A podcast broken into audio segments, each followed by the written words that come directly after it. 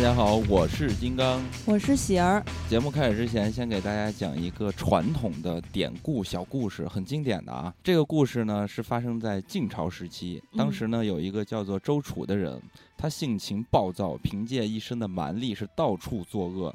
大家见了他就像看到洪水猛兽一样，不敢招惹他，那太厉害嘛，大家都怕他。当时呢，那个地方叫做义兴，义兴的河中呢有条蛟，山里有只白虎，哎，这两个东西也是经常祸害老百姓。义兴人呢就把周楚、蛟还有这只白虎就称为了三害。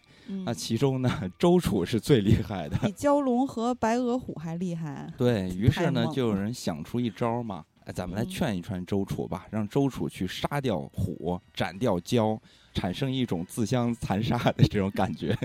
那周楚听完之后呢，哎，觉得不错，我这事儿要为大家除除害了，就立刻跑到山上杀了白虎，又跳进河里去斩蛟。但没想到这个蛟呢，它有时候是浮在水上，有时候又沉入水底。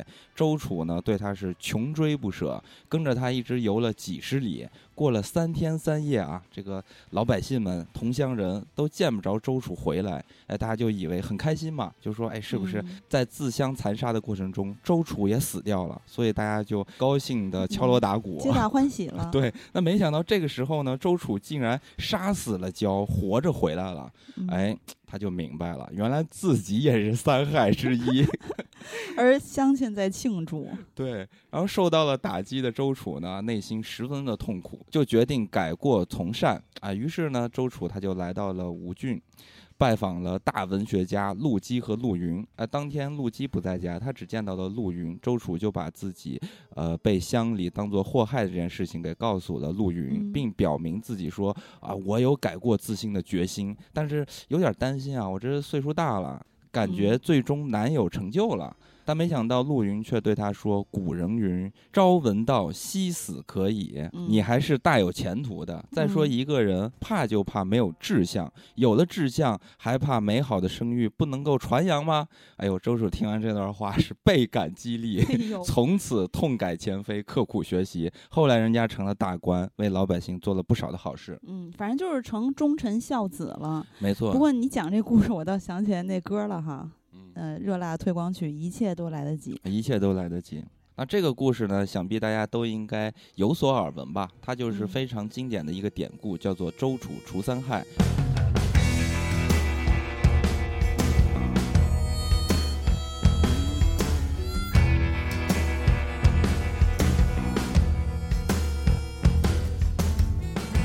说完这个典故呢，其实它来自于一个电影的原型。那这部片子之前我在节目里也多次的作为自来水，自愿为它打 call，就是周处除三害。嗯，啊，这个片子在豆瓣开分是八点一分，目前飙到了八点四分。虽然说距离上映，也就是正式的公映日期三月一号还有几天的时间，但是这两天呢，比如说像耳光和电疗合办的观影团啊等等各种观影团已经开始做了提前点映。这个片子其实对于自己的信心是很强的，那也有一些很好的口碑释出了，所以评分又飙了零点三分。嗯啊，反正这个片子是近六年犯罪动作类型华语电影最高评分，嗯，也是入围了第四十二届香港电影金像奖最佳亚洲电影提名。嗯。之前咱们录春节档赌局的时候，说春节档期间没有一部电影想看嘛。嗯。那看完之后复盘呢，嗯，我节目上线那个简介里面，其中一句写的是：“一个不成问题的问题，如今成了问题。几部被热烈讨论的电影，讨论完了，心里依然不热烈。”嗯。虽然春节档是这样的。但是因为周处我比大家看的早一些，在正月十五之前已经看了两遍，所以我把它算作 我个人觉得的真正属于影迷群体的春节档电影。也就是说，春节档如果有这部片子的话，我觉得太刺激、太精彩了，就不会让我觉得 心里依然不热烈了。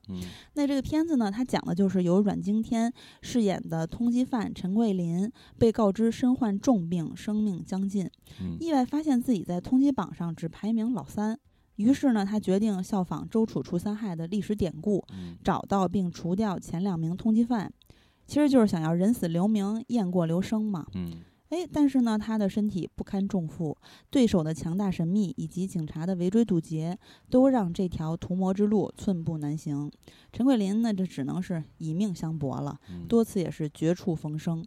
但当他以为离目标越来越近的时候，却没想到，永远参不透的贪嗔痴，才是人生终要面对的罪与罚。而自己呢，也已经陷入一个又一个巨大的阴谋当中。深了。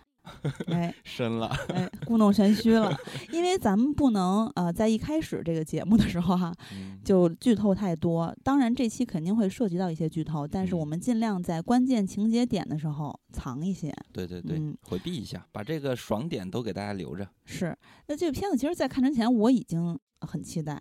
因为他的导演和编剧是黄京甫，嗯，这个导演他之前呃也是，嗯，我多次提到，就是觉得四大天王里面非常非常喜欢张学友，甚至说唯一只能选一个的话，那他就是我男神，也是多亏这个导演拍了一部电影叫做《江湖》，对，《江湖》里面的左手歌太出彩了，冠希演的年轻版的左手歌，对，而且这个片子就跟《无间道》似的，又有冠希又有余文乐，对，还有刘德华，还有刘德华，因为刘德华跟左手哥，他们两个有一些兄弟情谊啊，以及有非常非常经典的台词，你还记得吗？什么错了就改，说了你又不听，听又不懂，懂又不做，做又做错，错又不认，认又不改，改又不服，不服也不说，那叫我怎么办？对，我太经典了，就是当时我看到这儿都疯了，也是因为这个片子有极致的剧情啊，这个导演本身这个人就非常的极致，或者说极端的一个人。啊，所以他的片子，包括你看《江湖》的结尾，也是极致的。残酷与浪漫，嗯，非常的浪漫，嗯，他的思维就是很极端的。他说，在他这儿呢，想问题不是零就是一百，很少有中间值，嗯，啊，也和他的成长经历等等有关。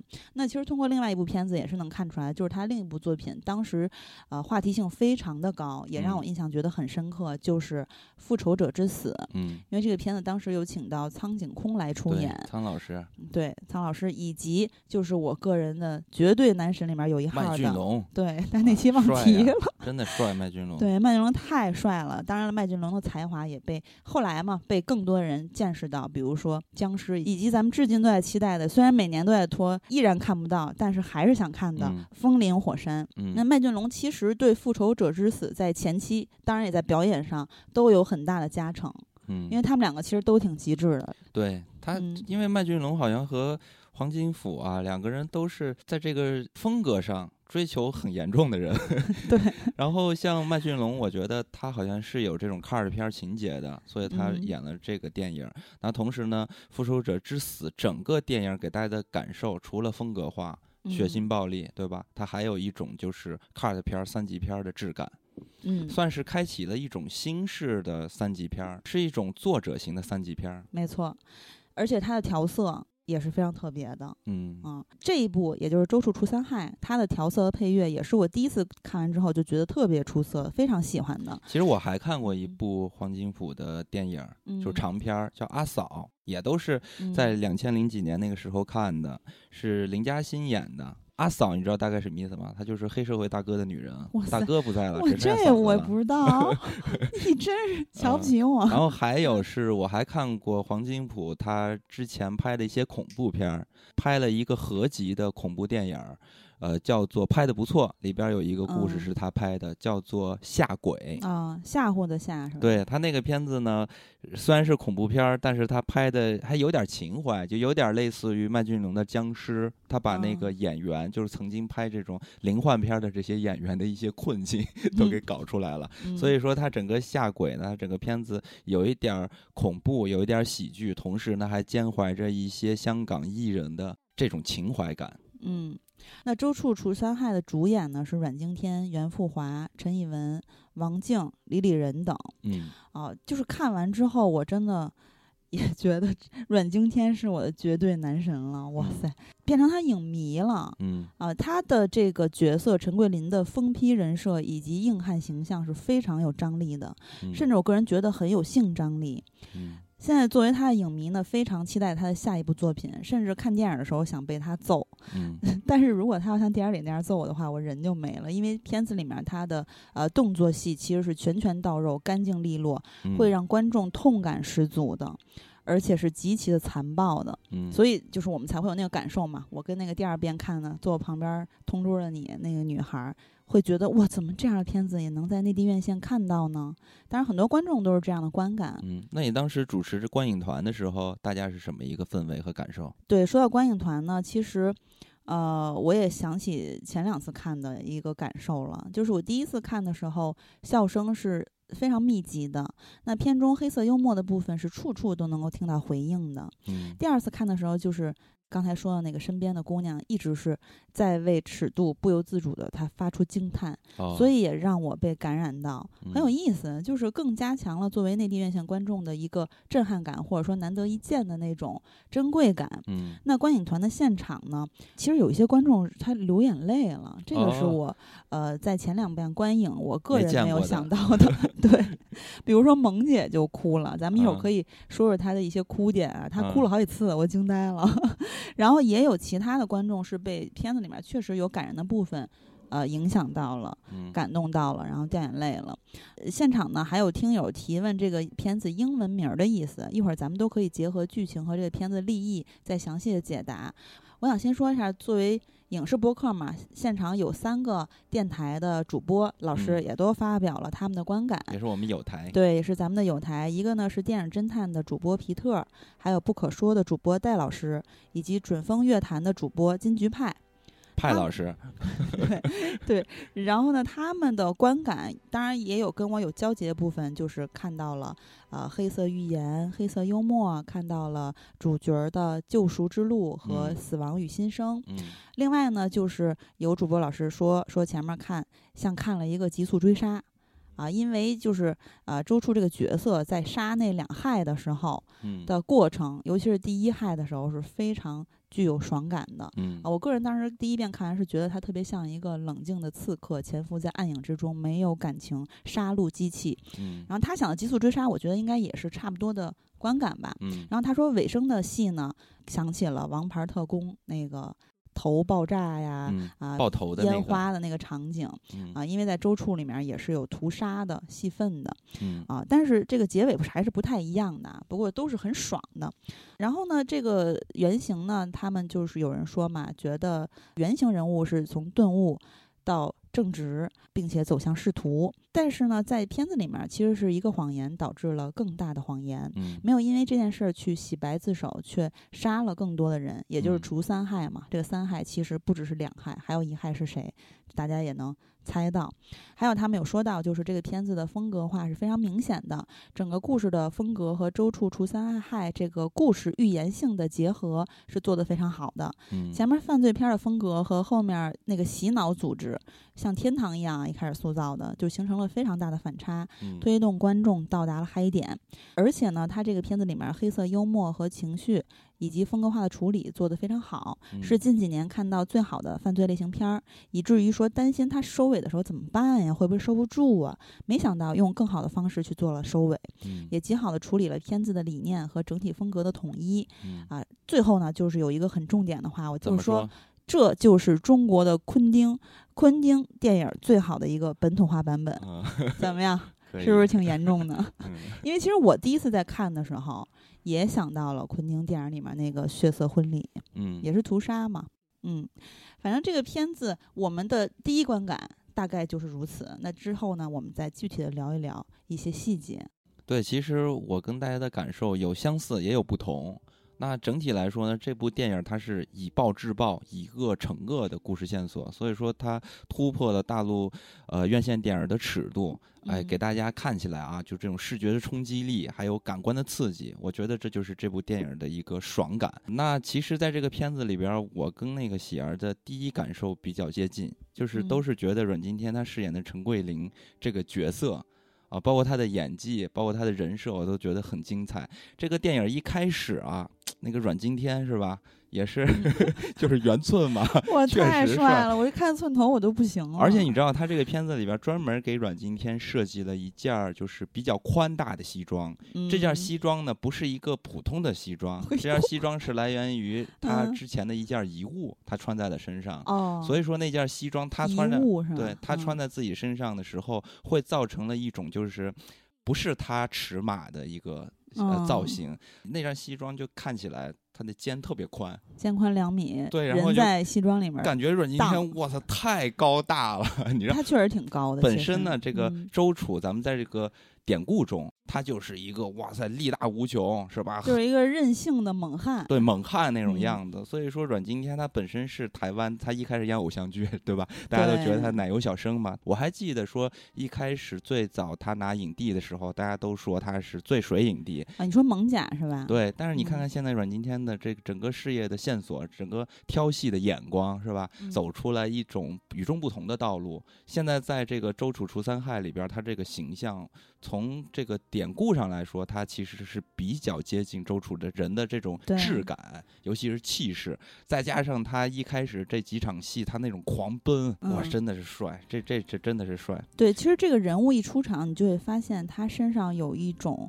野性或者说动物性，它非常像一个野兽，它在横冲直撞。对对对，当然他的动作是在残暴的杀人，然后以及就是跟李李仁饰演的那个警察，嗯啊，有一些特别血腥的对打，嗯，比如说那个好像是金属香炉吧，嗯啊，用它插李李仁的眼睛等等。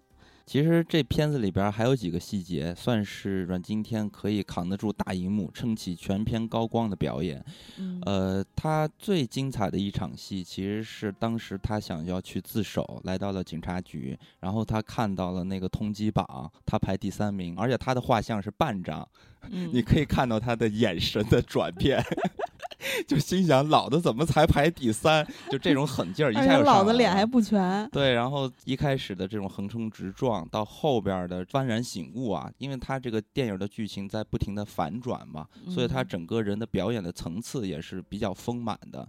所以看起来呢，远今天他这回提名影帝也是毋庸置疑的。当然了，这片子里边还有两位老戏骨，就是袁富华和陈以文，他俩也奉献了细致入微的演技，因为他们俩的这个。戏份呢，相对的比，呃，陈桂林这个角色稍微的在性格上哈，稍微的单一一些，所以说他们更多的演技都是表现在了那种细枝末节的那种细节之处。啊，把握的这个人物的整整个的状态非常的准确，尤其是陈以文。其实这几年陈以文，大家对他的表演应该比较的熟悉了，尤其在台湾的一些电影中。就这几年我看了很多陈以文的优秀的表演，比如说什么《阳光普照》呀，《大佛普拉斯》里边不是都有他吗？嗯。然后这回呢，在看呃《周处除三害》的时候，发现陈以文饰演的一个角色又不一样了。而且其实咱们之前录过专题的《他和他的他》，嗯，那部台剧。让我对陈以文这个人都有点阴影了，因为他演的就是性侵女主那个男老师嘛。对，总之他的表演就是非常的细致。他在片子中有几场戏呢，也是类似于这种人物的身份发生转变的时候的那种非常细枝末节的一个小的眼神，那种五官表情的一种变脸化的表演。哇塞，简直了！太可怕了，看出来这个人的阴狠啊。袁富华呢，就是那种狠劲儿，他从头到尾你都能看出来这个人的恶。对他就是香港电影里面，因为导演是香港人嘛，那这个香港电影非常传统的那种黑帮。一个大哥，他犯了事儿，或者说他已经不是当年的风华，但是他流落到其他的地方，身边还是跟着几个马仔。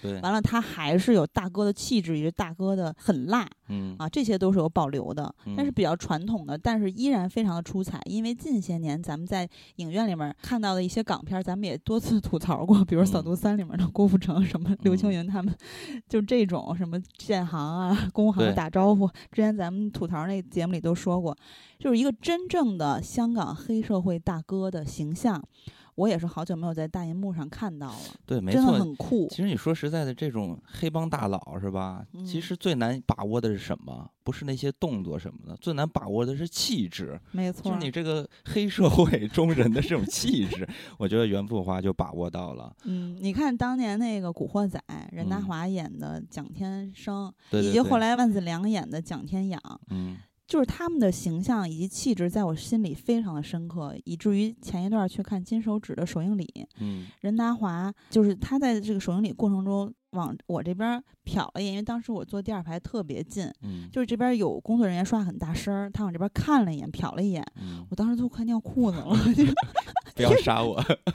就是那时候蒋天生的那个状态又回来了，嗯，他保养的也很好，再加上之前咱们节目里也说过，就像他这种，其实生活里面的背景，就是他的气质与生俱来的，因为他的家庭家世，以及他在电影里面多次诠释这个角色，让你觉得深入人心。就这种难得的状态和感觉，我在袁富华的身上又感觉到了。但我跟你说，袁富华他这回饰演的香港仔。这个二害排名第二的这个通缉犯，我觉得他和我们其他看到的一些港片里边的黑社会中人还是不一样。那其实这就要说到这个电影他塑造的几场大尺度的戏码。啊，这里边真的是充满了血腥和暴力，而且是极致的展现给你。这里边呢，我觉得很有意思。咱们都知道黄金甫他其实是拍港片出身的导演嘛，而且在他之前的作品里，刚才我们提到的像《江湖复仇者之死》都是非常有风格的。呃，那个时候我看他的片子，我就觉得 太装逼了。他有很多大量的慢镜头，对啊，拍的非常的漂亮，非常的帅，在视觉上。就是他拍出了江湖的浪漫和情谊，所以那个慢镜，我个人觉得不太装逼，就个人挺喜欢，因为他其实也有点两极之。就是他整体的视觉的风格给人感觉就是逼格很高，就这种感觉。但是这回在拍。呃，周楚除三害的时候，你可以发现他的慢镜没有原来用的那么多了，对，很利落了。然后这回这个片子，它又是一部台湾电影，它是联合了台湾的动作指导，叫做洪世浩这个人，嗯啊，所以说他展现出来的这个感觉啊，又和他在香港拍戏也不太一样了。这里边有三场特别具有观赏性的动作戏，呃，第一场呢就是开场的陈桂林与陈辉，就那个警察，他们有一场那种追击打斗的戏份。对，其实这个警察的饰演者李李仁也是非常帅的。当时观影团的现场，呃，有人说也想到了日本的一些犯罪片，就是非常利落，太像，对吧？就是很冷峻的那种。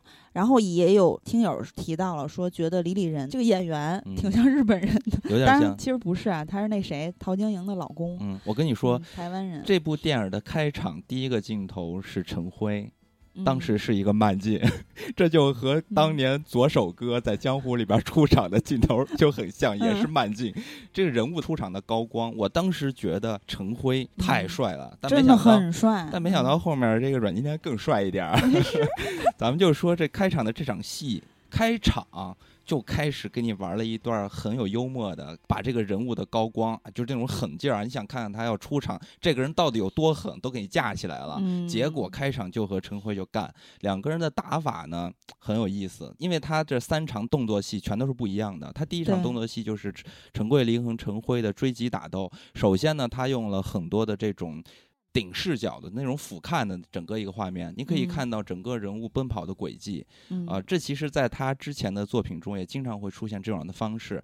对比我们以往看到的一些港片，尤其是动作相关的戏份啊，这几年的手法都是靠剪辑啊堆积这种呃节奏感呀和视觉的张力。但是在《周处除三害》里边，我们可以看到他其实用到了。另外的方式，首先是交代人物之间的关系，还有追击的这种速度感，还有人物与街景的融合。对，那同时呢，他还展现出来了，在搏斗中展现出来人物他的身份。因为你看那个陈辉，他本身就是警察嘛，他一定是有过训练的。所以一开始咱们可以看到陈桂林在和陈辉在打架的时候，陈桂林是打不过陈辉的。不管怎么说，你陈桂林是流氓，人家 陈辉是警察、刑警，对吧？训练有素，所以打不过。过他打不过他，最后是怎么把这个陈辉给干掉呢？就是他无意中拿起了一个香炉，给扎了那个陈辉的眼睛了。哎，这就表现出来了这个陈桂林这个人的狠劲儿啊，包括他作为江湖人士莽夫的这种感觉。而且后来呢，陈辉的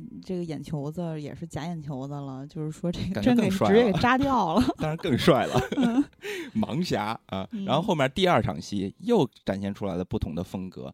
但第二场戏，我觉得就是有一点儿，怎么说呢？咱们。看港片那种感觉了，质感了。第二段打斗戏就是陈桂林和香港仔两个人的打斗，那种打斗就是动物性的搏杀。对，他让我想起来我们曾经看那个郑宝瑞的《狗咬狗》。对，就他俩特别像狗咬狗，一嘴毛。李灿森和那个陈冠希就那种，那就玩命嘛。然后也没有什么所谓的动作风格了，就是大家会练武没有？大家都是黑社会，就是搏斗，看谁的力气大，谁狠，谁不要命。就是对搏杀嘛，就是。这种，所以它展现出来是一种很混乱的，你也看不出来任何章法，但是给你的冲击力和这种暴力和血腥尺度非常的到位，非常的带劲。其实我还看到了一种东西，就是类似于一些。像拳击或者是巴西柔术之类的，就是两个人打到不可开交，没劲儿了，然后对，就是没劲儿了。然后，但是你就是看谁扛打，谁的这个精神力更强，对，跟你那个擂台上读秒似的，嗯，看最后谁先站起来，两个人都不行了，对。但是这个时候就是特别野性、野兽的感觉，很爽啊，对吧？你就像两只狼一样，都受重伤，巨重的伤。谁先能立起来，再咬对方一口？对，就看谁的血先流干，就这种感觉。但是这个打斗戏里边，其实我印象特别深刻的是，因为刚才咱们没怎么说那个袁富华饰演香港仔，他的高光，我觉得就在这场戏里边出现了。他当时已经被这个陈桂林打的也不行了，他当时跟陈桂林说：“给我一个理由，告诉我为什么要杀我。”然后陈桂林特别帅，他拿起那个手枪，因为当时，呃，这个香港仔在陈桂林的眉毛处，就这个眉骨这儿割了一刀，对，在威胁他。割了一刀。然后当时陈桂林拿手枪指着自己的这个眉毛处敲了两下，不给他一个理由，直接把他干掉。对，但是其实给我一个理由，这句台词也是非常港片儿，非常那种老黑帮，就是江湖嘛，还有一些规则的。比如说，我要杀一个人是有理由的，但这儿没有。哎，对，对，人就是除除害。对，这儿我就是要杀掉你，不需要理由，所以非常爽。就他这几个行为吧，我就觉得说毫不讲理。那结尾呢，就是大家都特别嗨的 一场大屠杀的场面。嗯啊，那场戏呢，就又和前面的这两场动作戏又完全不一样了。像刚才呃喜儿说那个观影团的时候，有的主播老师说到了，最后像在天堂一样，是吧？在那种因为前面就是非常的黑暗冷寂的一个地狱的感觉，因为大家又很残暴的互相像你说的搏杀。那后来呢，到那个洗脑组织的画面是极其的明亮。干净的，会营造出一种假天堂的感觉。对，但是你会在其中看到，就是非常不合理的一种割裂感。嗯，对，这个割裂感就会让你觉得后面它可能会有一个反转，依然会让你觉得极其的爽，因为你没有想到会在这个时间节点去进行一个屠杀。我没有在电影里面看到过这样的，嗯，就是这种跟呃洗脑组织有关的。这种屠杀的画面，而且当时还在唱圣歌。对，那首歌特别的洗脑，我现在都记着。让我我都快会唱了。哒哒哒哒哒，那个我只看了一遍，我就被这首歌洗脑了。对，所以他整个他最后在这个洗脑组织里边的屠杀戏啊，很多人不是说到像这个王牌特工最后挨个爆头嘛，等等这种场面。但其实我觉得说，呃，我还想起一些其他的片子。就比如说《仲夏夜惊魂》，因为《仲夏夜惊魂》它是真正的去讲一个邪教的那种电影啊，最后也有很多大尺度的画面，但是呢，它是一种比较这种小清新的色调，给你搞得非常文艺质感的那种感觉，好像有一种被屠杀的一种治愈感。所以说，我觉得这个片子它最后的大屠杀也给我一种治愈感，你知道吧？那反差带来的。对，所以让我想起了就是《仲夏夜惊魂》。那这场戏呢，其实它的动作其实也是很有特。特点的这里边呢很有意思的，他做了很多具有一些自我表达的一些设计，比如说他在杀人的时候开枪会卡壳，那个弹会卡壳。咱们首先说啊，他拿枪这个行为，他在那个环境中，他以一敌多。他是打不过人家的，而且那个时候，包括他的整个的环境也不像在和香港仔打架的时候那种乱糟糟的环境，你可以随手抄袭什么的东西。那是一个非常 peace 的地方，没有伤人的武器，所以在这个地方他打架唯一能取胜的方式就是这把手枪啊。所以说这是一种合理性。那第二呢，这个手枪的使用他又给他设置出了一些不合理性，就是他会无意的卡壳，而且卡壳多次，这就是导演的一种表达的意图了。所以他最后一场的动作戏和第一场的动作戏和第二场的动作戏都是完全不一样的。对，其实卡壳这个设定也是非常有宿命感的，因为我们没有呃细给大家讲这个片子的剧情，怕影响太多的观感。但其实这个卡壳前情是有交代的，跟关二爷是有关系的。嗯。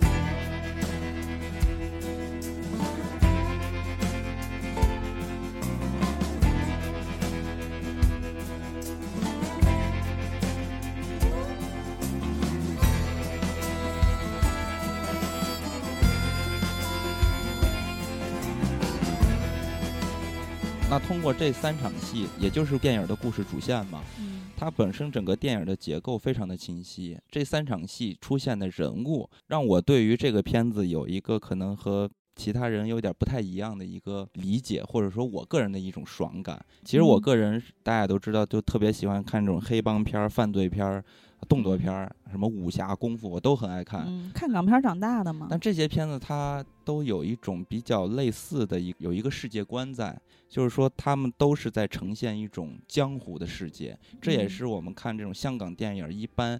经常会出现的一种世界观，在这个片子里边，它虽然看的是一个现代的一个时空嘛，但是呢，你依然在这个电影的背景中可以找到它的独特的江湖的质感。首先，这个电影中它有一个榜单。这个榜单，你看古龙的电影中不经常会出现所谓的这种榜单吗？其实是日本的少年漫里面，比如说我喜欢的《海贼王》，对，你看通缉令这个钱数、金额啊等等，就比如说什么王下七武海啊，比如说四皇这些设定，都是一个很江湖的设定。对，然后再加上香港仔这个角色，他就有点类似于江湖中人的那种大恶人。嗯，对吧？咱们在金庸的作品中经常会出现大恶人、陷害乔峰的大恶人 等等吧。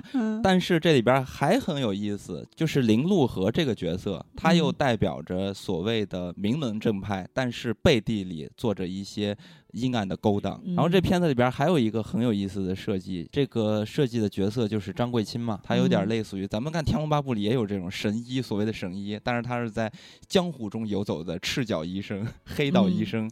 对，顺便提一嘴啊，就是谢琼轩这个演员，嗯，我也非常非常喜欢。就是他呢演的这个角色像一个情报中心，因为这三害都跟他有交集。嗯，那之前他演的很多的影视作品也是诠释的非常非常出色的，比如说我特别特别喜欢的《俗女养成记》里面。嗯，然后在这么一个武侠的世界里，他一定就有好人啊。那好人就是这个陈辉，他有点类似于什么捕头的那种感觉，或者是正派。人士对吧？对，一般来去看这种武侠的故事，或者说江湖儿女的故事，它都是以英雄的形象讲述这个故事的。那按照常理来说，一般主角肯定是陈辉，对吧？但是在这个江湖的世界中，主角不是这些人。反而是一个更独特的人设，就是这个疯批陈桂林。陈桂林这个角色，我觉得是我啊，我对于江湖儿女最喜欢的一种形象，就是陈桂林式的这种形象。怎么说？它其实是一种好汉式的。他充满了匪气的人物，水浒感觉的。对这种人物，他有一种特点，就是说他不是那种英雄式的、完全的一生的正气，像郭靖一样的人。我曾经在节目里提到过，我特别喜欢的一个具有我心目中的江湖质感的老香港电影，是那个张彻拍的《游侠二》，一九七零年的，是姜大卫饰演的，那个主角就是游侠二。他为啥叫游侠？就是因为他很多事情都是根据自己，就是我想干什么我就。干什么？它是一种利己的这种感觉，所以说我还特别喜欢那个用心棒。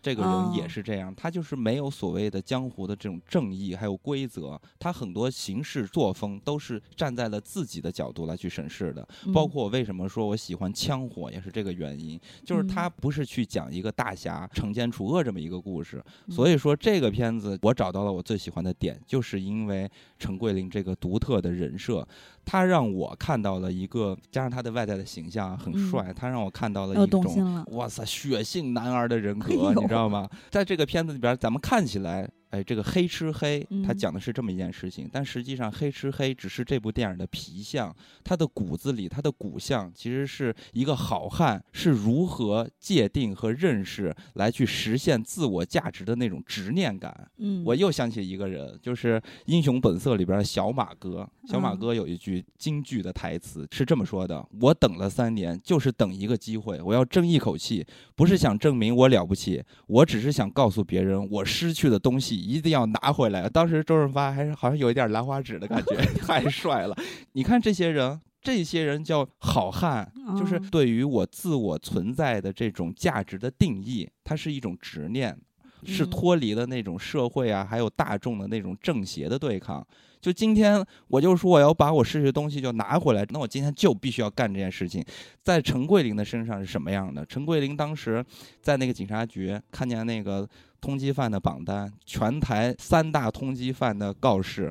刚才咱们也提到了，第一、第二都不是他，第三是他，而且呢还撕了半张。当时我去解读他的内心想法是什么，他肯定在想：老子的身价不能只是在这半张的黄纸之上。你要记得，他在这个电影中，他前一天是拜了关二爷，关二爷告诉他你要去自首，结果他真的去自首了。但是他看到了这个通缉榜，他排第三名。嗯，这个时候他做了什么事情？就是他即使面对关圣帝君的神谕。他今天做的事情也是老子要反了。你想想他自己对于他实现自我价值的这种认知，也就是他的一句台词嘛：“我不是怕死，我是怕死了都没人记得。”嗯，就是这种。对于自我存在的这种执念，他甚至已经打破了关二爷给他的 指示。你就想想这个人的执念有多深。哎，所以你现在能理解萌姐为什么哭了吧？啊，他是在这儿哭的。不是不是，但他他哭点非常多，比如说手表三百块，什么看见他的衣服破了，然后烧钱。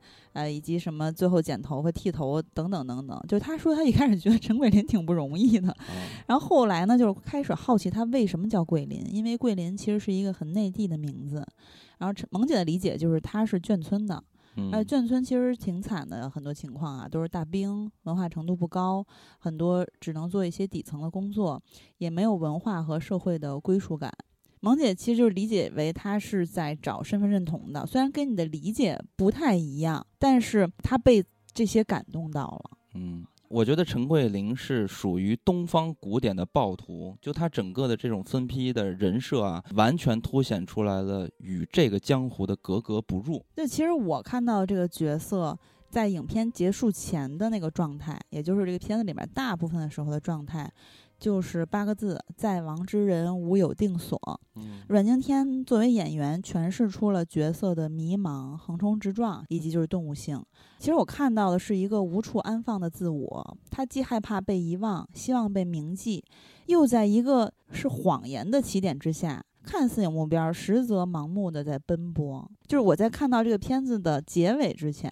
是这样的一个感受，然后像你刚才说那个台词啊，我不是怕死啊，我是怕死了都没人记得，以及就是他的一系列的行为，去除掉香港仔和尊者，就我其实觉得很多事情都是抵不过时间的，逃脱不了烟消云散。那很多人都以为念念不忘，其实却终有一天发现早已遗忘。嗯，那陈桂林在影片临近尾声前的状态就是将死而不悟。我是这么理解的，那除掉香港仔和尊者的过程，就是化解自己存在主义危机的过程。本身这个行为来自于一个荒诞的谎言，看起来是没有意义的，但在过程中呢，陈桂林是向内探求的。最后我觉得他是认识到了自我和虚无。我不知道你是怎么理解这个片子的结尾的，就是他最后的一个画面。嗯，这说起这点，我觉得得慢慢的说。哟，其实，在电影中的明示。给陈桂林的一个身份就是所谓的佛家的痴，他这种所谓的痴是什么意思呢？在咱们的这个佛家里边讲，其实痴从字面意思上大家也比较的好理解，就是不明事理，不不分善恶，就很多事情都是顺着自己开心就好，或者说是一个迷惑的状态。对，不顺着自己就不开心，他就是整个好像什么东西都分不清楚的这么一个状态。这是电影对他这个人物的明示。呃，那咱们看这个电影呢，结合剧情解读这个人物，其实，在在电影的片名的设计上，其实就给出了很多的暗示。啊，这个电影的片名英文翻译过来，它就是猪、蛇还有鸽子，其实也是非常接近。咱们特别喜欢的那个西部片《黄金三镖客》，没错，那《黄金三镖客》你也得说别名才行啊。对，那个叫好坏丑。对，呃，但是《周楚除三害》里边的这个呃猪、蛇、毒蛇、鸽子，其实它是暗示了佛家的三毒，就是贪嗔痴。那其中猪就代表着吃，蛇代表着贪，鸽子就代表着嗔。那这三个意象也分别对应到这三个角色身上。然后整个影片呢，大家也能感觉到了，其实就是这三者相互的这种。残害，自相残杀，对，自相残杀来达到导演想要表达的目的。这个英文片名儿的对应，其实也是映后听友提的问题，嗯，正好顺便在这儿解答一下。而且这些人物的身上，他都配合了那个纹身来去示意。明里暗里就给你交代的非常的明晰。对，那刚刚说了，陈桂林是吃，香港仔就是嗔。那嗔是什么意思呢？佛家对嗔的解释啊，就是说嗔是对违背自己意愿的事或物会引起厌恶的呃愤怒的情绪。嗯，然后尊者呢，他就是贪。佛家解释贪就是对自己喜爱的对象产生的贪念。非得到不可。比如说，我们每个人都有喜欢的好吃的，这是每个人的正常的想法，不算贪。但是你要是为了这个喜欢的食物而不择手段，或者是大快朵颐，不管自己的身体受不受得了，甚至也不管别人哎有没有的吃，那这就是贪了。嗯，那其实嗔的本质是对逆境的嗔恨。贪的本质是对顺境的贪爱，这其实都在电影中的这几个角色身上啊是有精准的呈现的。是，那导演呢是通过佛教的三毒来去塑造角色，实现他自己想要表达的目的。所以电影的潜在文本是非常丰富的，对于经典典故进行现代化的新解，还引入了佛家观念。以及还有黄金甫在他之前拍的那部电影《复仇者之死》中一脉相承的一个主题，就是人性善恶、罪与罚的探讨。嗯，那在《周楚除三害》里边呢，尤其是剧情把这个害人的那场屠杀戏的戏码推向高潮时，哇塞，展现的这个陈慧琳暴力对抗个体信仰、泄愤般的完成对信徒的这种拯救仪式，嗯，哇塞，这个场面极其具有邪点的。意味。那总之呢，三大通缉犯的斗狠与搏杀。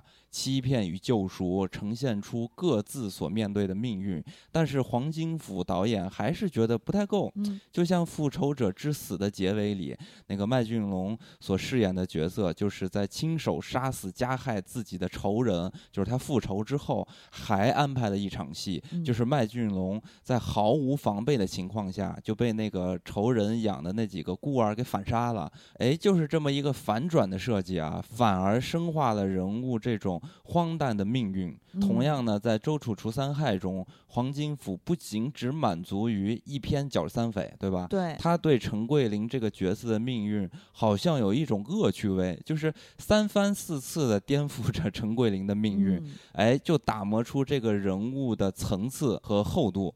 那以免剧透呢，这个这个导演是如何反转的，咱们在这里就不提了。反正大家看了之后，大家都能体验到啊这种感觉。嗯。不过本来呢，我以为电影到这儿啊，是不是就该停了？就说嘎一下结束，哎，这就显得陈桂林的命运啊，就非常的荒诞。嗯。因为我觉得陈桂林这个人呢，他就是一个江湖好汉嘛，他所有的思考方式都是站在自己的角度来去判断的，他的行为是没有所谓的公序良俗。的，但是你说他坏吧，他杀的全都是坏人，甚至还拯救了王静他所饰演的那个角色小美，对吧？你说他是好人吗？哇塞，这好家伙，杀人不眨眼啊！所以说，就这么一个偏执的痴人，当他自己的信念崩坏时，哎，到这儿电影结束，就给观众留下了很大的空间。那对我来说呢，这就是一种乐趣。不过导演还是选择给陈桂林的命运画上了句号。电影的最后一幕就是对陈桂林执行死刑嘛？是。哎，那这儿正好又是这部电影另外一个大尺度的桥段。呃，因为我们很少在电影中可以看到完整的执行死刑的画面。对，非常的冰冷和残酷。对，所以当时这部分看的话，确实是挺吸睛的。但是我确实是在这一块的处理，对于导演的用意稍微有点模糊的。我个人的理解，就像我刚才说的，他本身这个行为，像你也说了，来自于一个很荒诞的呃一个谎言。那他在执行的这个过程中，他认为他找到意义了，但。其实是没有意义，但是还有一个方向，就是他在这个过程中，其实有在不由自主的向内求索，去认识到了自我和虚无嘛。那影片最后的那个笑容，也就是他在死刑临行前的那一刻，解脱了。我个人的理解就是，陈桂林这个角色，既呢是他这个千年暗示的一灯即明，也就是说，在陈桂林盲目黑暗。误打误撞的人生中，终于被自我照亮了，以及就是说他在向死而杀的过程中向死而生，最终的结局既是角色的死亡，也是本我的新生。就是他想要被认可和接受，最后他自己接受和认可了自己。另外一个，刚才咱们也提到了，那个片子里面很重要的一个内核，它塑造的贪嗔痴所代表的片名的那三害，在第三害除二害的过程中，实则是三害的自相残杀，对吧？那三害最后其实说白了都要被抹杀的。这个片名其实已经预告了一切。抹除掉了贪嗔痴之后，人就开悟了。那所谓水中捞月，一切皆是泡影了。就这是我个人的理解，就像《金刚经》那个说法嘛，“凡所有相，皆是虚妄。”陈桂林意识到，一切表象和名号都只是每个个体视角中的产物，哪怕是群体共识，也是由个体组成的群体视角中的主观意识产物。那并不代表真正的真实和意义。所以我个人理解，很多时候所谓的无意义，也许正是生命的意义。最后他 get 到这一点，所以我认为他最后被击毙前的那个笑，就是一挑修行眉，微睁慈悲眼。但我跟你想法不一样，我总觉得，嗯，我带入他这个人设啊，我觉得他就是一个痴汉，或者说，我更希望他一直是一个痴汉。对，那是你的希望。当然，我理解也没有对错啊，这都是咱们个人的理解。所以，我觉得他最后的整个的人物的状态呢，我觉得是一种不悔。我觉得是他没有与自己和解，反而是一种可笑。那其实这个片子就更爽了。如果是按你这个理解的话，对，因为我对于整个影片给我的感觉，我就是觉得说这是一个好汉式的爽片，它是《水浒传》式的，所以我希望他这个人心中要不悔，敢干敢做。而且这个影片它本身导演他一直在去探讨的也是罪与罚、人性之恶，对吧？他讲的其实就是恶人的故事嘛。我还是希望看到。或者说，我更愿意把这个片子理解为，他最后是在保留恶人恶的高光。太不正正确了，你这个想法。爽呀，这样就爽呀。但是非常爽。而且呢，他最后这个片子，他还是落回了。咱们佛家的这个贪嗔痴啊，包括他最后的几次的反转，我们也可以看到佛家最后的这个因果论。那虽然陈桂林是在一个谎言中寻找存在的价值，也就是除害嘛，但我更觉得是他心中本来就有贪嗔痴，所以贪嗔痴才选择了他，这就是责法，做的恶叫做业报。那业报终会转现成为业果。嗯，反正就咱俩理解是相反的。我刚才那个理解就不是这样的，就是抹掉贪嗔痴，人开悟了。我真觉得，就是真正的开悟，就是呃意识到没有真正的真实和意义，都是来自于主观的判断。那最后的无意义就是意义。对你这个说法，其实就非常符合佛家本源的这个核心思想了。就是因为你认为有贪嗔痴，所以贪嗔痴才选择你。就是凡所有相，皆是虚妄，就其实都是虚无的，都是主观认知的。对，大概的意思就是佛家的很多东西，就是真正的你要把很多东西从心里放下，它没有存在过。就佛家就是这种无欲无求嘛。所以说，整个电影呢，它是选取了咱们比较少见的这种宗教的题材，然后整个画面也是大尺度的表现，看得出来导演其实是胆子很大。也很敢表达。那整个片子呢，其实大家看完之后，其实最大的感受就是人生如戏嘛。但是其实咱们的生活往往比电影更加的真实。就是在片子里边遇到的这种洗脑的这些东西，骗人，所谓的暴力，其实在咱们生活中都有。的话术。对，其实就是在生活中呢，咱们一想到这个洗脑这种形式啊，即大部分都来源于传销。嗯。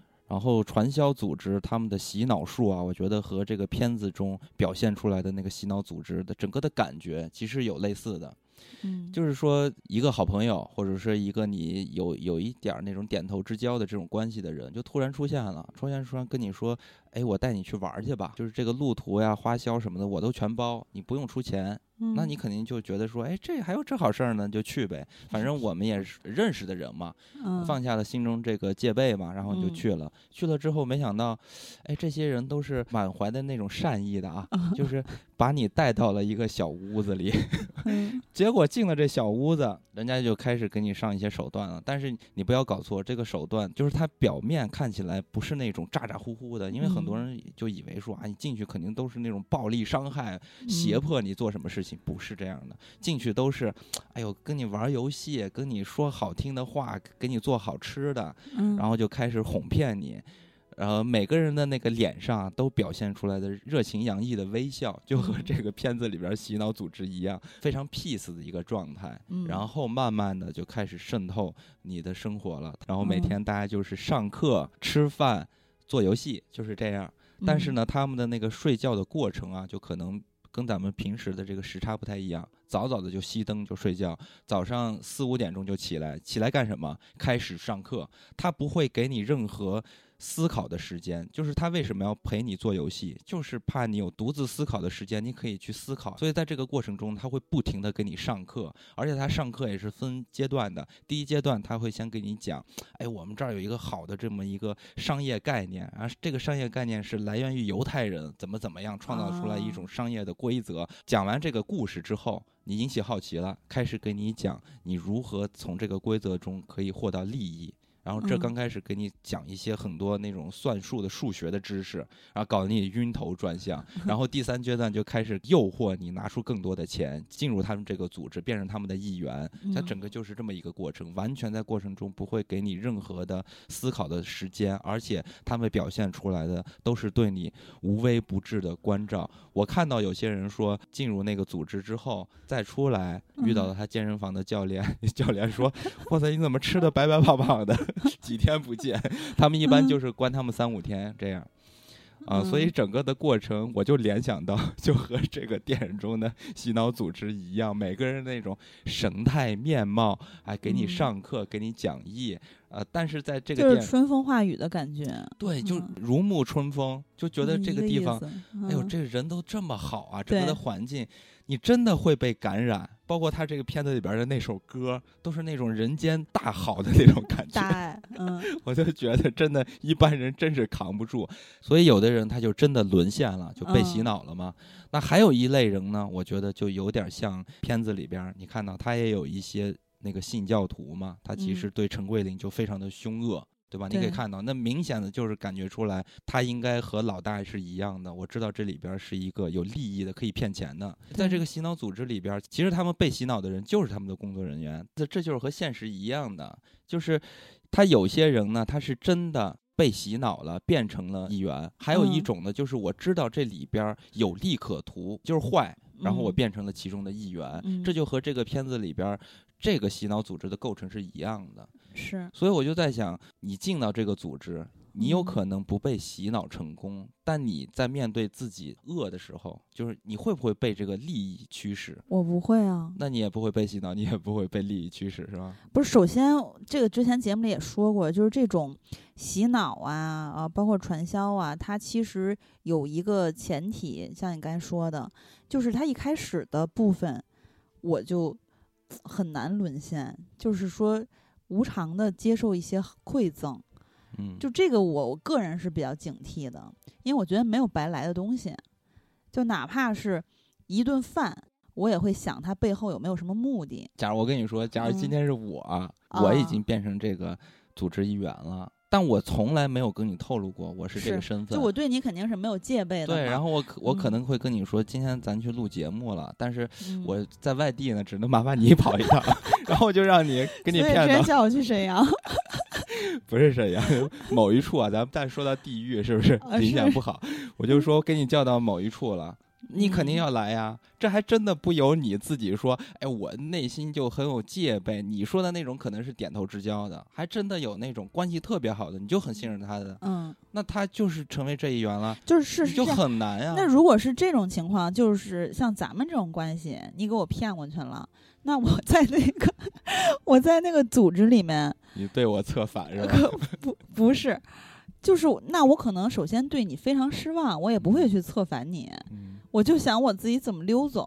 你的意思是我怎么才会发现我置身其中了？会不会就是发现不了？没有，我只是说，因为你一开始说就是这个入门很难，入门第一步比较难。那我如果进去之后，嗯，是这样。就我看这个片子的时候，其实也有一个感受嘛。刚才录刚开始就说了，就是我其实对他那个反转并不是很意外，我是对他反转之后的处理觉得很惊喜。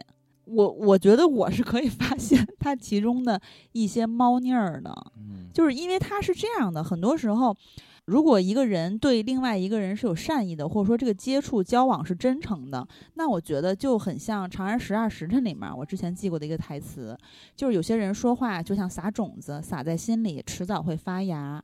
那这当时他们说的是他们在《长安十二时辰》里面去做的一些事情的信念感。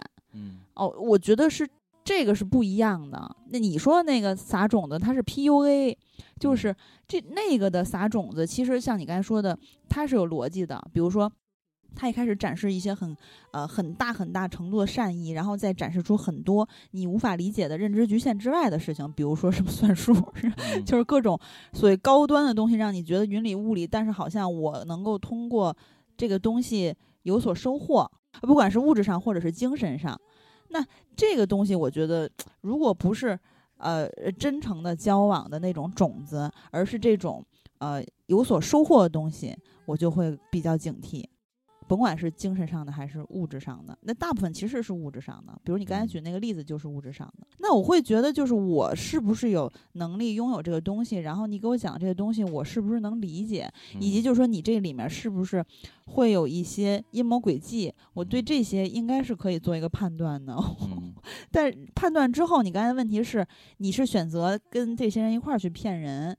就是弃善从恶吧，所谓，还是说你就脱离这个组织？如果可以脱离的话，可以脱离啊。就是那我肯定是要脱离呀，因为你像你刚才说的，如果你不脱离的话，你就是沦陷了，你就是在一个清醒的意识下去做了一件你嗤之以鼻的事情啊，嗯，对吧？那你就是跟你的价值观是不符的呀。我觉得也就是咱们就是这么说，都觉得不行。但你说，你看那么多人，他就是。沦陷了？不是，我觉得是这样的人行事是有底线的。我们常说看一个人要看一个人的低处，就是说这个人的低处是不是呢会突破你的底线。就是现在我在去交往的时候，呃，一些新的关系的时候，我也会努力的去观察。我更希望能见面，我希望能观察这个人的低处是什么。因为一开始人都是有掩饰的，会展现自己比较好的一面，甭管是从三观还是从外在上。但是慢慢的，你会去更深的了解一个人，你需要看的是低处。那这个低处就是说他是不是突破你的底线。所谓沦陷，就是我为什么觉得我不会沦陷？因为我明确我的底线，我不会突破我的底线，所以不沦陷。那有些人是突破掉自己的自己的底线，或者说根本不明确自己的底线。其实你说的这种比较类似于那种 PUA 杀猪盘，其实你是比较类似于这种，可能呃不太会。我说的是，如果是一个洗脑组织，这个就不好说了。因为你看不到个人啊，它是一个组织的形式，他每天换着人给你洗脑，你受得了？而且这些人全都你都没见过的人，那不是更容易让人产生那种提防的心理吗？因为每天换一个新的人，我又要重新去信任一个人，对我来说就更难了。你不需要信任他们，我跟你说，洗脑这里边有一个，在我看来最重要的一点在于什么？不是说真的就改造你的思维，而是通过一一个利益。来去控制你的思维，所以你说的利益这一点对我来说就更没有魅力，因为我是那种快乐至上的人呀。那我今天就是要解放你的这个不痛快的心灵，要不是这是我的 原则底线和三观，就是我我做工作赚钱都是快乐至上的。我可以从腾讯去豆瓣自己降薪一半，我可以为了节目裸辞。然后 从来没那么穷过，就是我不会为了利益驱使我去做一些事情，我是快乐驱使的，所以你很难改变我的观念。我不是说是有什么对错啊，因为利益驱使也就很正常，可能你作为一个成年人就应该那样，那你没法扭转我呀。就是他会抓住你的功利性，在你的信念，就你的弱点，就是想获得快乐，那他就通过这一点来去控制你。类似于在这个电影中，他就是他控制的是陈桂林，帮他解救了这个吃，然后还骗他说我给你治好了病。他不是说呃陈桂林来我这儿你能挣钱。对吧？他他是通过其他的方面来控制你，但是这个组织的目的是图利。对个人来说，他会有各种丰富的手段，就打击到你的痛点。软肋吧，没有什么不可能的。那你这么说倒也是，所以大家就只能提高认知了，尽其所能的在 自己碰到这些事之前提高认知了。所以说呢，真的不会被洗脑，我觉得会有一种情况存在。就是无欲无求，无欲无求，就是像这个片子中 他们的洗脑组织告诉大家的，呃，没有目的的活着不好吗？就就这种状态。如果你真的没有目的的活着，可能你就不会被别人控制。我可能出家了，已经。呃，对啊，你就会 不会被控制。所以就是说，面对这种人性的恶，那我们又能如何自保这种清醒？那是不是真的说这种信仰的力量，还是说？哎，我就是没有任何的希望了，我就是不以任何目的的活着了，我就放下贪嗔痴了啊！到底如何才是更好的选择呢？你觉得？像这个片子里面我感受到的哈，就是自我认知以及找到自己的存在感、归属感、自洽。嗯。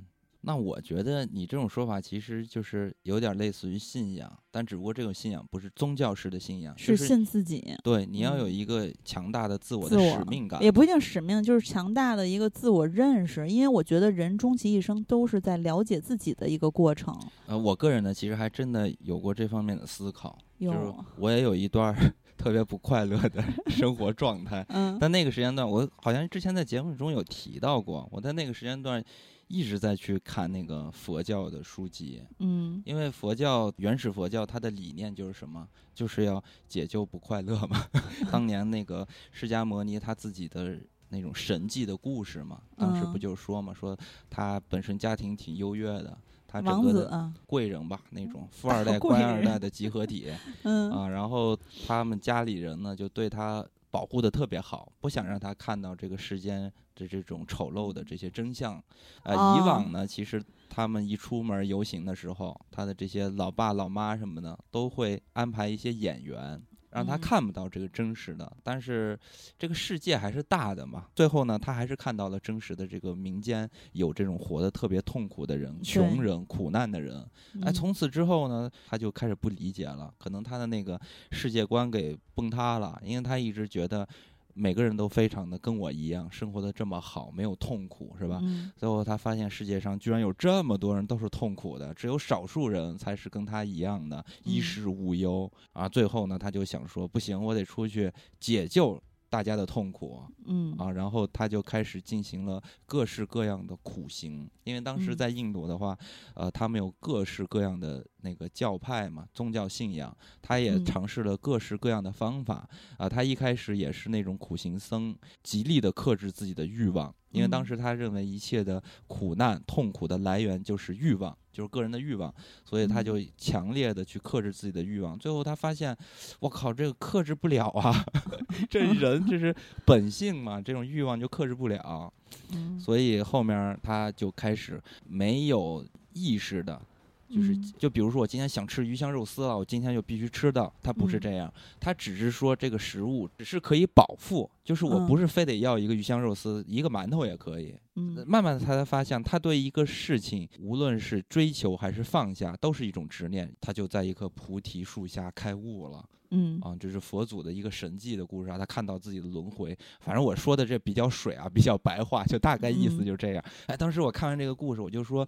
哎呀，这个好像说的挺对啊！这个欲望这个东西，确实是引起了咱们世间常人、凡人的这种痛苦的来源所在。包括这个片子表达的贪嗔痴，贪嗔痴就是佛家的三毒，所有的痛苦啊、烦恼的来源，最主要的就是这三毒：贪嗔痴。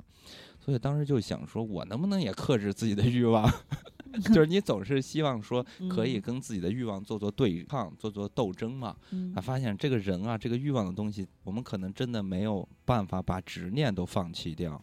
咱们每一个普通人都是这个物理构成的，构造了你的意识，然后构造了你的很多的行为，然后行为和这些意识和你面对的一些经历又构造了你的思想。你没有办法把其中的某一环切掉。就根本就不存在的，所以说，我真的不相信有人可以没有目的的活着。就比如说我们现在大家都说躺平，我觉得所谓的一直在强调躺平，其实就也是一种目的嘛。时代都是轮转着，曾经你看经济好的时候。大家都是艰苦奋斗，就大家在那个时代下，大家肯定都希望可以多做一些努力，获得更好的回报。那只不过是现在大家这个经济情况不是太好，大家在这种企业中是大家都已经内耗啊，然后被卷的都受不了了，所以才想去躺平。然后大家提出的这种所谓的躺平，其实也是一种目的，就是我要想要去改变现在这个时代嘛。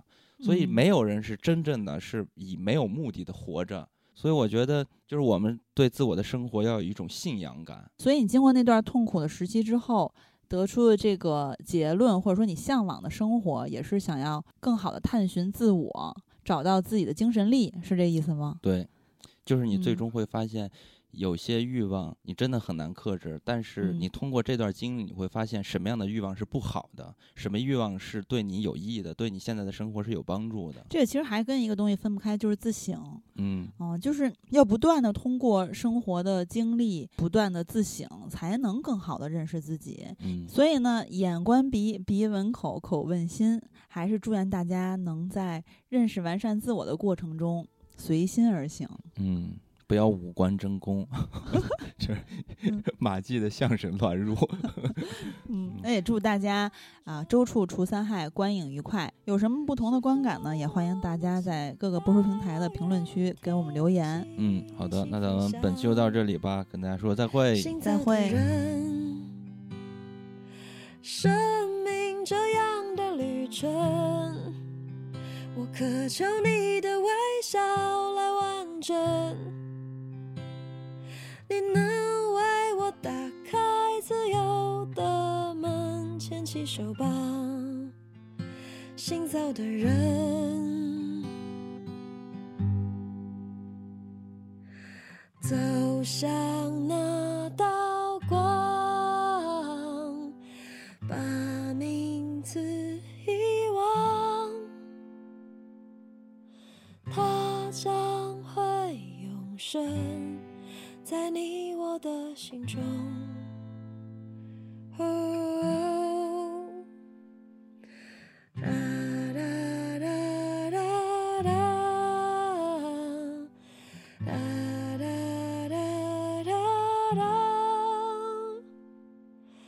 它将会永生在你我的心中。